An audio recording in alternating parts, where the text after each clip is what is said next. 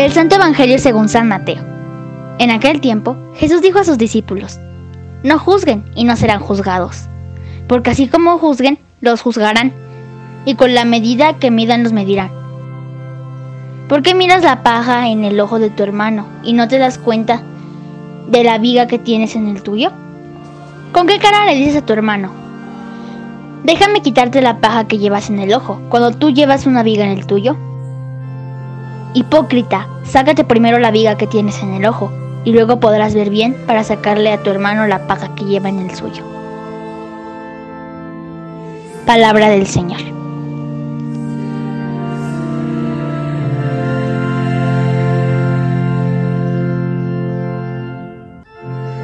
Queridos hermanos, los saludo a cada uno de ustedes en la alegría de nuestro Señor Jesucristo. Hemos escuchado en el texto del Evangelio una invitación muy clara. No juzguen y no serán juzgados. Palabras que hoy deben de interpelarnos. Muchas veces por nuestra debilidad humana pasamos por esta vida tomando el papel de jueces. Juzgamos, criticamos o hablamos mal de los demás condenando su vida y sus acciones. Cuando lo hacemos, muchas veces no somos nada misericordiosos, sino todo lo contrario. Deseamos castigos e imponemos penas. Es tan fácil mirar los defectos ajenos y nos emociona el ver esas debilidades o fracasos de los demás pero yo les aseguro que casi nunca nos miramos a nosotros mismos. Nos damos cuenta de lo que tiene el otro, pero no nos damos cuenta de lo que existe en nuestra vida, historia y corazón. Es cierto, nuestro Señor nos enseña que debemos de corregir al hermano que está en pecado, y para eso es necesario hacer un juicio antes pero este juicio tiene que ser para ayudar al prójimo a salir de donde está, mas no para hundirlo más y dejar que se pierda. El juicio, pues, debe hacerse sobre todo con ánimo de corregir, nunca con ánimo de venganza, pues con la medida con que midamos seremos medidos. Si medimos con compasión y misericordia, eso se nos dará si somos justos, Dios lo será de igual manera para con nosotros. Si amamos y perdonamos cada día, sentiremos muy de cerca el amor y el perdón de Dios. Pero si nos empeñamos en llevar una vida totalmente ajena a las enseñanzas de nuestro Señor, no esperemos felicidad y vida. No nos empeñemos en mirar la paja en el ojo del hermano, sin antes tomar conciencia de la viga que llevamos en el nuestro. Seamos justos y misericordiosos, transparentes, con un corazón limpio que pueda agradar a Dios cada día.